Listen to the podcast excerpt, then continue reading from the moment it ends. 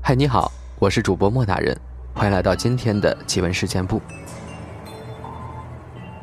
今天呢，跟大家分享一个很恐怖的故事。我有一个发小死的特别惨。那时候我们一共五个小孩，在火车道那儿玩。那时候他也不知道怎么的，腿就被卡在了轨道上。一开始我们还没在意，后来他发现。自己的腿怎么都拔不出来，就有点慌了神儿，嚎啕大哭起来。我那时候年纪最大，比较有主见，于是喊了两个小孩赶紧跑去找大人帮忙。然后我跟另一个力气比较大的孩子一起，使劲的拔发小的腿。大概过了十几分钟吧，一声火车鸣笛声，把我们的魂儿都惊了出来。我当时脑子嗡的一下。心想完了。我记得我当时的裤腿都湿了。我那个被卡住腿的发小也不哭了，整个人傻傻的愣在那儿，愣住了。我一巴掌扇到他脸上，他才反应过来。妈的，赶紧拔呀！另一个小伙伴见状也反应过来，把吃奶的劲儿都用上了。我俩为了拔他的腿，脸都憋得通红。然而火车的速度太快了，没一会儿就能看到了，而且火车头眼瞅着越来越大。我当时没管其他的，只想把我朋友给救出来。突然我发现不对劲儿，我那个发小不动了。我抬头看他，发现他也在看着我。只见他特别认真的跟我说了一句话：“哥，算了吧。”然后猛地一使劲儿。把我俩给推了出去。两秒钟后，火车轰隆一声过去了。我坐在地上，眼睁睁地看着那个发小被火车给撞碎了，血是像雾一样喷洒在空中，人瞬间就没了。我一辈子都忘不了那个画面。后来我还大病了一场，父母就把我带离了那个地方，搬家去了别处。怕我有心理阴影。再后来，我长大了，一次出差，碰巧又回到了小时候那个地方。那里已经没有人住了，房子都是空的，而且看样子马上就要拆迁。虽然我晚上还要赶大巴车回去，但是心中还是有些怀念小时候。而且这个地方，说不定什么时候就拆迁了，再不好好看一眼，就没了。于是，我就闲转起来。也不知怎么着，这个小时候经常玩的地方，竟然让我走迷路了。我左走右走，来到了一栋特别破旧的房子前。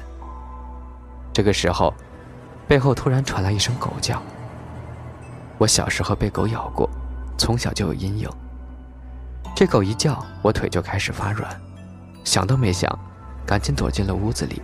然后把门关了起来。这一关可不要紧，关上门以后才发现，这屋里没有灯，里面乌漆八黑的。这时狗也不叫了，我就开始冷静下来。这屋里阴森森的，还有些冷，感觉挺瘆人的。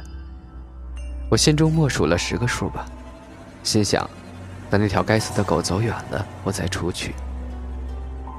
一。二、三、四、五，一直数到十。好了，我伸手去拉门。妈的，我头发吓得都立了起来。这门被锁死了。我当时感觉被泼了一盆冷水一样，从头凉到了脚。奶奶的，这一片可早就没人住了，天眼看就黑了。我要是被反锁在这儿，那可就太可怕了。我又使劲的跟门做了一番斗争，甚至使劲踹了几脚，都没能把它弄开。没办法，我拿出口袋中的手机，借着手机的光亮，打量了一下这间屋子。这是个客厅，另一边是卧室。哎，对了，这是一楼，肯定会有个院子呀。我从后门出去不就得了？我心想着，于是拿着手机，借着微弱的光亮探路，朝着里面走去。我推开面前离我最近的那个房门，木头门早就发霉了，那霉味儿冲得我鼻子都发痒。我估计门轴都已经锈了，推门时还有吱呀吱呀的声音。推开门之后，我走进去，拿手机照了照四周，发现真是个卧室。也不知道我哪来的好奇心，朝着卧室的床走了过去。那边有一个床头柜我看上面有东西，于是顺手就拿手机照了一下。这一照，差点把我给吓死。上面摆着一个小孩的照片那个小孩不是别人，就是我儿时。被火车撞死的发小，他眼睁睁的死在我眼前，我的血液一下子凝固了，腿根本就迈不开步子，整个人愣在当场，动都不会动了。也不知道过了多久，一股热血涌上心头，我回过神来，心里只有一个想法：跑。也就是这个时候，我发现。我又尿裤子了。这是我长这么大以来第二次尿裤子。当然，我顾不上那么多，转身就跑。然而，只听扑通一声，也不知道是绊到了什么东西，我被狠狠地摔在地上，手机直接摔进了床底下。那时候，应该就是我这辈子离被吓死最近的时候了。在一片废旧的居民区里，我被反锁进了一间没有人住的破旧房子中，而且这间房子还不是别人的，正是我小时候惨死在火车道上的发小的。而我此刻本想逃跑，却不知被什么东西绊了一下，狠狠地摔在地上。外面的天已经完全黑了，我手上唯一的光源——手机。现在被摔进了床底下，我是拿还是不拿呢？不拿，不拿的话，这黑灯瞎火的，我肯定出不去的。拿的话，现在这屋子怪得很，谁知道床底下有什么东西？我好歹也是看过几部恐怖片的。就在我犹豫的时候，手机响了。这个时候谁会来找我呢？肯定是单位的领导，这个弱智领导，能力不行吧？脾气倒大得很。没办法，我不能砸了自己饭碗呀。饿死吓死都是死，相比之下，还是领导更可怕一点。于是我一咬牙，为了让自己清醒，我还往自己脸上使劲扇了一巴掌。深呼吸之后，我开始慢慢的把手伸进床底下。当时我太害怕了，是闭着眼的，心想：管他床底下有什么东西，我闭着眼睛不看你，你还能怎么吓我？一番摸索之后，还真的让我摸到手机了。可惜，我把手机拿出来时，电话已经挂断了。哎，到时候免不了又是一顿臭骂。算了，等我出去再跟领导解释吧。刚准备起身，我看手机上好像粘着什么东西。我把手机反过来，上面是一张贴纸。这张贴画我印象太深了，死都不会忘。这是当年我们搜集的贴画里最珍贵的一张，到小卖部至少能换一个变形金刚的那种。这张贴画当时是我抽到的。但是因为我跟那个惨死的发小打过一架，把他打哭了，怕他告诉家长，于是我就把这张贴画送给了他。看到这张贴画的时候，我是彻底明白了，我会走进这间屋子，绝对不是意外。那声狗叫，反锁的大门，还有这张贴画，我终于明白了，到底是怎么回事。我相信冥冥中一定是发小，想要把这张曾经属于我的东西还给我。再来分享一个听众朋友的投稿，他叫做林浩。他说呢，我来分享一个故事。二零一三年夏天，我回家打算休整一段时间。我自己住了一套房子，是新建的小区。家里人住在另外一套房子里。我这套房子是十一楼，整栋楼上没住几户人家。我这层更是只住了我一户。一天晚上十一点多吧。我一个人在家里，有点饿了，打算出去买点吃的。我坐上电梯下楼，到七楼时，电梯门开了，外面站着一个四五岁的小男孩，穿着大棉袄，满身满脸都脏兮兮的。他进来之后，站在我旁边按了四楼。我当时想着，可能是四楼的小朋友到七楼找小伙伴玩吧。出去买了吃的。